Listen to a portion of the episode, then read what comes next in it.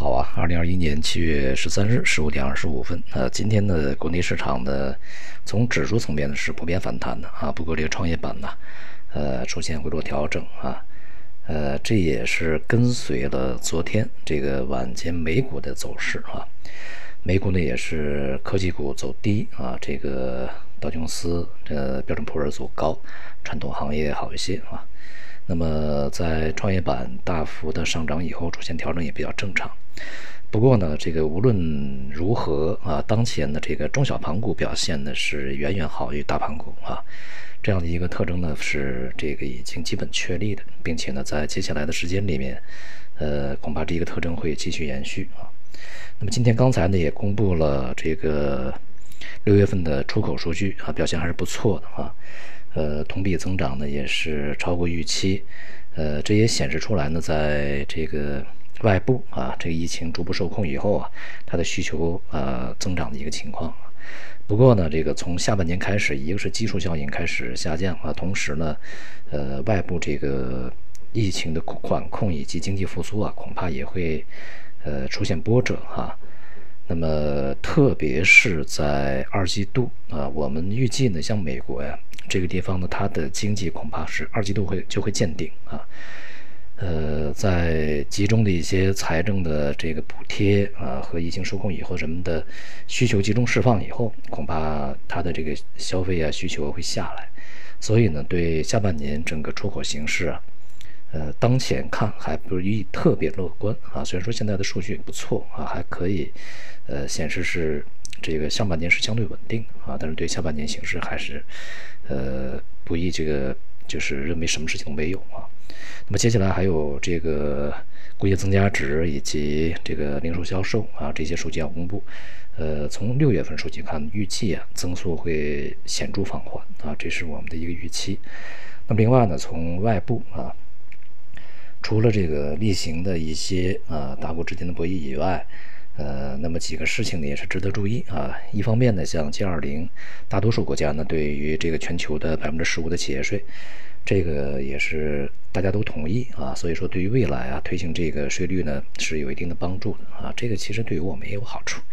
加上我们现在对于这个 VIE 啊，呃这样的一个结构以及啊一些大的跨国公司的监管，呃，可能呢也是一个好事情啊。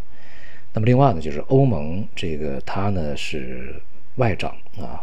在这个会议中呢做出决定啊，决定呢去建立一个欧盟统一的这个连接欧美欧亚啊这样一个基础设施的一个项目，呃，以去落实 G7 会议啊所达成的一致结果，和美国合作啊，美国呢和欧盟合作，建立一个什么新世界呃三点零嘛啊，以对抗中国的一带一路啊，这样的话呢，这个。呃，既然啊，从政治层面啊，政府层面呢，和这个欧洲的联盟啊这个层面呢，这个呃有了一些呃它的共同的一致的看法，那么接下来呢，可能就会有一致的行动啊。呃，当然，这个对于全球经济来讲是好事啊，当然对于我们来讲，可能呃是有一些这个。分流啊啊，或者是在欧洲方面的阻碍啊，这是显而易见的。但是呢，就是这一次啊，这个针对中国啊，由特朗普政府开始发起的非常明确的这么一个遏制行动呢，呃，使这个整个世界啊，它的阵营从经济上、从科技上的划分越来越明显。呃，我们客观的说啊，由于这样的一个相互的呃。这个博弈啊，它使得整个全球经济啊，反而呢是有好处的啊，大家都去搞基建呢，是吧？搞科学这个，呃，科技升级啊，然后去这个搞这个什么你的这个民生的一些呃补充啊，这反而是好好事儿啊。呃，从这方面呢，它可以促进整个促进整个这个经济和科技的发展啊。但是呢，就是相互割裂呢，当然也会拖拖累一些效率啊。各有利弊啊，但总的来说啊，这个从长期来说啊，对于区域经济的发展是有好处的。但是呢，对于整体的前进的步伐是这个可能会拖慢啊，这是一个整的效果。那么从国内的情况来看呢，在前面的经济数据啊开始变弱的情况下，那么下半年经济形势也是比较复杂的。当前这个市场呢，呃。我们看到的是这个从股市层面啊，就是核心资产呢开始变得弱起来啊，呃，中小盘股呢其实还是呃区别对待，像今天啊一些科技板块、电子啊、半导体啊，都是大幅度的回落修正，这也是在前期啊涨幅过大以后呢，人们对于它的估值是不是还能够支撑啊这样的一个价格啊，就是这个它的实际业绩是不是还能支支撑这样一个估值啊？其实还是怀疑的啊，所以说接下来呢，对于一些热门的板块，还是要加以关注啊，加加以关注它的风险。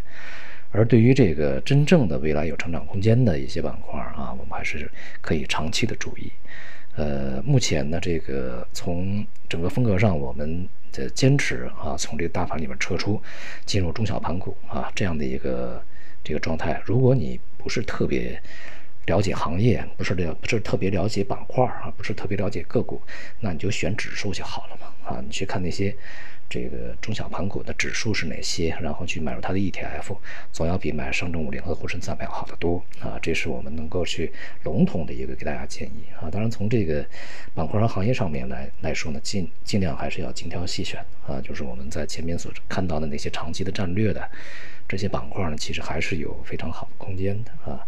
这个战略嘛，呃，涉及到国家战略就是那几个啊，这个能源、国家安全啊，然后这个粮食安全啊等等吧，这些啊都是属于国家战略方面的一些这个方向啊。